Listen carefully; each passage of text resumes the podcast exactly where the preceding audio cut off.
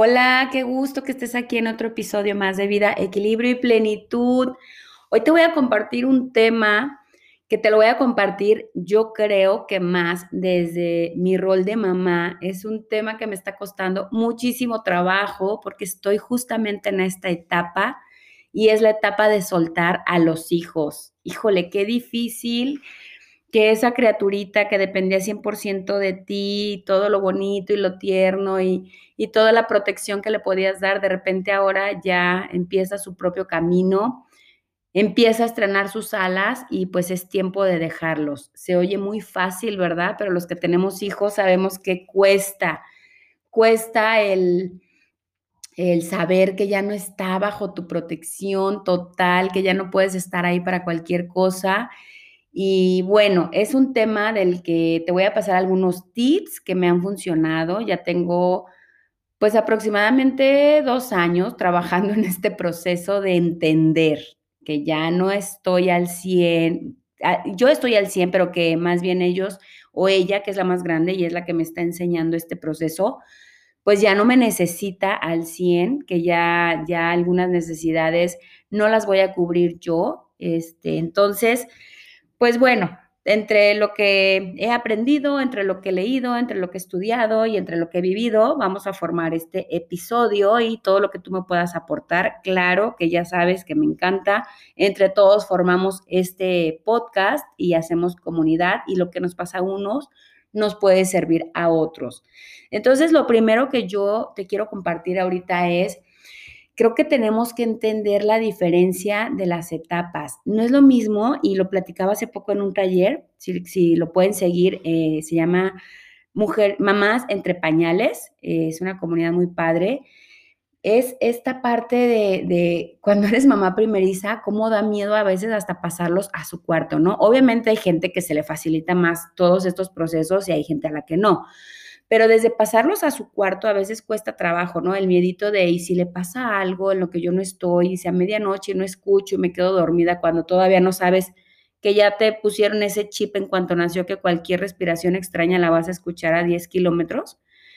Y ese mismo miedo, eh, o sea, esa angustia que sientes de despegarte un poco de ellos, aún sabiendo que va a estar en tu propia casa y que tú tienes la seguridad de la casa y que estás aquí, eh, estás en esa misma casa para ellos, aún así sientes ese temor. Entonces ahora, de adultos, cuando ya no es la misma casa, cuando ya, ya el, distanciamiento implica kilómetros de distancia o incluso otros países, como es mi caso, que mi hija se quiere ir a un tiempo a otro país, eh, pues es mucho más complicado, es mucho más complicado de manejar, no es tan sencillo pero es un proceso que tenemos que aprender, ¿sí? Y que de alguna manera lo tenemos que sobrellevar. Te voy a compartir cómo lo he sobrellevado yo. Lo primero que aprendí es a confiar en ella, a confiar en que eh, pues es una persona ya que está buscando su propia identidad, su propio camino y confiar en que está capacitada, confiar en que tu hijo tiene las herramientas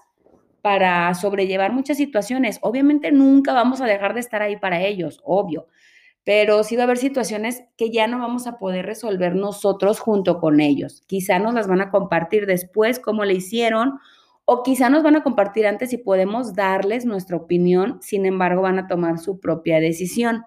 Y creo que lo que cuesta mucho trabajo de este proceso es entender que, que ya no somos solamente el padre o la madre, que ya nos vamos a volver un poquito, si bien nos fue y si hicimos buena chamba, ya nos vamos a volver un poco más como orientadores o mentores en el mejor de los casos, ¿no? Alguien a quien pueda recurrir en caso de que tenga algún problema. ¿Y cómo vas a lograr esto si en el estiria afloja de la adolescencia lo único que pasó fue que se lastimaron? Porque obviamente hubo una guerra de, pues sí, de poderes en la que tu hijo empezó a buscar su propia personalidad, se dio cuenta que esto lo leí en un libro o lo, escuché, bajé el, el, audiolibro de Jordi Rosado de Renuncio, tengo un hijo adolescente y me funcionó mucho, en donde explica que tu hijo se da cuenta que es tu clon. Entonces, todo lo que venga de ti obviamente lo va a rechazar porque quiere buscar su propia personalidad. Entonces no nos lo tomemos personal. Si pueden descargar ese libro o comprarlo, la verdad a mí me ayudó mucho, me pasó muy buenos tips en esta etapa de la adolescencia para entender sus procesos.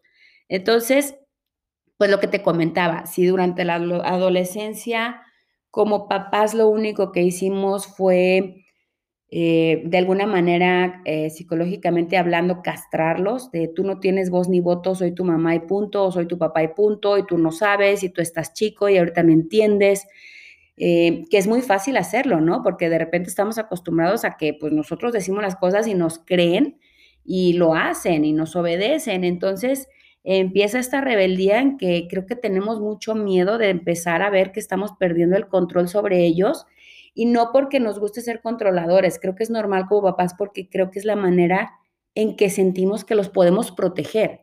Si yo te digo, no te avientes al precipicio y sé que no lo vas a hacer, me siento tranquila. Pero si yo te digo, no te acerques a la orilla y veo que te estás acercando, acercando cada vez más, precisamente porque estás retando mi autoridad, buscando tu personalidad, creo que eso en algún momento a mí en lo personal, y no, no sé si a muchos les ha pasado, nos da pánico. Porque entonces pasas al, ¿Y ahora cómo lo voy a proteger? Ahora cómo puedo estar ahí para él? Si todo lo que le digo lo hace, no nada más lo, o sea, lo hace al, adrede. O sea, no nada más lo evita, sino lo busca. Y creo que algo muy importante que yo tuve que aprender fue a, a dejar a un lado mi prioridad de educar y de de dar estructura, de dar disciplina, de dar herramientas que claro que son súper importantes, pero creo que llega un momento en donde si ya se las diste, pues debes de confiar en que ya las trae. Y empecé a aprender a cuidar más de su corazón. Eso fue algo, creo que fue un parteaguas en, en nuestra relación que se iba quebrando muchísimo en la adolescencia. Y el yo darle prioridad a la relación más que a, a la estructura, creo que, creo que me facilitó las cosas para volverme a acercar a, ella. Digo a ella en, este caso porque pues es con la que yo estoy aprendiendo ahorita, ¿no? Mi hija la mayor, aunque pues ahí vienen otros dos. Pero pues tú pones tu hijo adolescente o eh, adulto primerizo, ¿no? Entonces, eh, cuidar, su, cuidar la relación creo que es más importante porque el día de mañana es a quien puede recurrir si necesita algo creo que eso es lo que, lo que sería muy bueno enfocarnos, en ser esa persona en la que ellos confíen para cuando tengan alguna situación complicada, podamos estar ahí para ellos. Es, es, estar ahí, pero ya no como cuando es un niño chiquito aprendiendo a caminar, tú lo traes de la mano, se cae y lo levantas. O lo sueltas poquito, se cae y corres y lo levantas. Ya ahora no es esa, esa ayuda física, ya ahora es emocionalmente que si, esta, si tu hijo tiene un problema, algo que lo tumbó, pueda correr contigo y emocionalmente levantarlo. Y no es una chamba fácil, obviamente, no estoy diciendo que sea fácil, pero creo que es lo que, lo que conviene hacer. Entonces es confiar en ellos y también aprender a confiar en nosotros, aprender a confiar en que lo que hicimos lo hicimos de la mejor manera que pudimos y que ya les transmitimos estas herramientas y estos ladrillitos que fueron forjando y formando su carácter para que ahora ellos empiecen a ponerlo en práctica. Sí, entonces también debemos de confiar en nosotros y si no creemos que hicimos un buen trabajo, bueno, pues ahí sí hay oportunidades, siempre hay oportunidad de remediar, ¿no? Yo me acuerdo, eh, y sí es importante obviamente, pero con la situación de mis papás decían que hasta los cinco años es este, lo que ya les diste y lo que no, pues ni modo. Y cuando empecé a estudiar psicología, eh, me dieron otra oportunidad, ¿no? Ahí ya nos dijeron que no, que en la adolescencia hay otra oportunidad de remediar. En lo personal te lo digo desde mi perspectiva de mamá y de persona, no como psicóloga, creo que siempre hay oportunidad de remediar. Siempre hay oportunidad de, volverte a aprender a relacionar con tu hijo, con tu papá o con cualquier persona, de reestructurar la relación. Yo creo que si las dos personas están dispuestas y con una ayuda profesional, siempre hay oportunidad de reestructurar y de remediar. No vas a regresar el tiempo, pero sí puedes crear nuevas cosas. Entonces, ese es mi enfoque. Obviamente hay quien dice que no, que lo que ya te dieron de niño es lo que traes y punto. Yo no creo. Creo que yo soy un ejemplo de eso ante mí, en la que sin, sin intención de victimizar, hubo muchas carencias, pero esas carencias me ayudaron a buscarlas en otros, en otros lados y las pude aprender Y ahora, bueno, pues también hay que aprender, ¿no? Que nosotros mismos somos responsables de, nuestra, de nuestras emociones y de nuestra persona y de buscar todo lo que nos haga falta, de ser nuestros propios proveedores ahora. Pero bueno, entonces volviendo al, tema de los hijos, es estar ahí para ellos y creo que mucho de lo que, de lo que nos puede ayudar es mm, dejarle el miedo a perder el control. Porque si bien es cierto que ya no lo vas a controlar como, pues como cuando estaba chiquito y en tu casa, sí podemos seguir influyendo en ellos si somos asertivos. Entonces, cuidar su relación, cuidar que se sientan queridos, que se sientan bienvenidos, que se sientan comprendidos, eso es algo que me costó mucho trabajo porque es aprender desde cómo hablarles, cómo no, que no lo sientan una imposición, de cómo relacionarte y comprenderlo y sobre todo aceptarlo, porque de repente a mí me pasaba, no sé si a ti te llega a pasar, pero a mí sí me pasaba que estaba escuchándola, pero yo ya estaba pensando qué le iba a decir, cómo le voy a contestar esto, de qué, qué le puedo decir para que le sirva para esto, en vez de estar escuchando realmente su emoción y otro punto que ahorita se me viene a la mente hablándote de esto es no creer que tenemos el 100% de la razón. De verdad, ellos pueden investigar cosas, aparte de que, bueno, la tecnología nos está sobrepasando y, y sí es otra generación, ellos pueden investigar otros caminos que nosotros no sabemos. Entonces yo algo que he aprendido con mi hija es a, a entender que no tengo la verdad absoluta que solamente le puedo compartir y explicar lo que a mí me ha funcionado, el camino que yo conozco, y lo único que puedo hacer es acompañarla cuando ella está explorando caminos nuevos que yo no conozco. Pero quizá es un buen camino, el que yo no lo conozca no quiere decir que no sea bueno, ¿no? Para ellos. Entonces es un poco como el respetar sus sueños, a entender que mis sueños no son sus sueños y que sus sueños no tienen que ser mis sueños que podemos tener esas diferencias, sin embargo, respetarlas y entenderlos.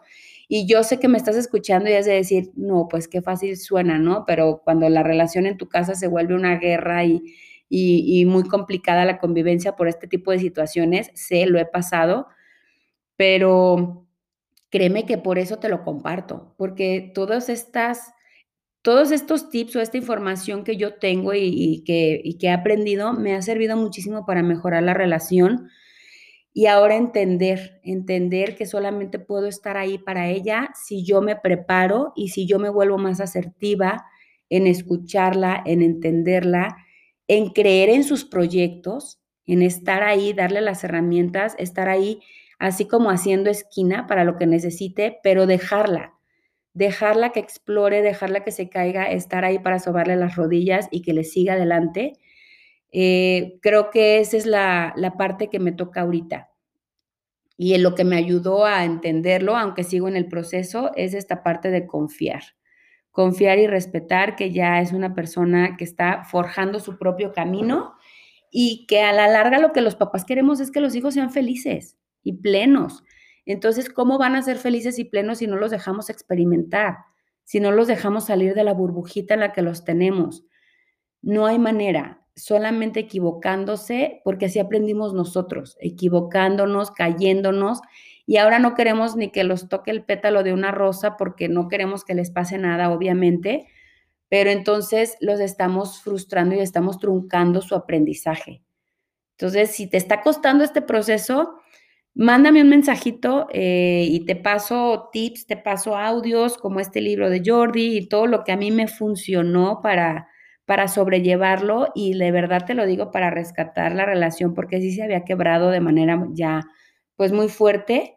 Este, y ahora pues no digo que tengamos la relación perfecta, creo que no existe la relación perfecta entre nadie, siempre hay cosas que estar mejorando y reestructurando, pero si bien ahora siento que la entiendo más, siento que se abre más en sus proyectos, que los comparte más, entonces, ¿qué mejor manera? Es la única manera que yo aprendí en que ahora puedo estar ahí para cuidarla y protegerla de alguna manera, sabiendo de sus proyectos, sabiendo de sus emociones y que ella tenga la apertura de escucharnos, me da mucha tranquilidad.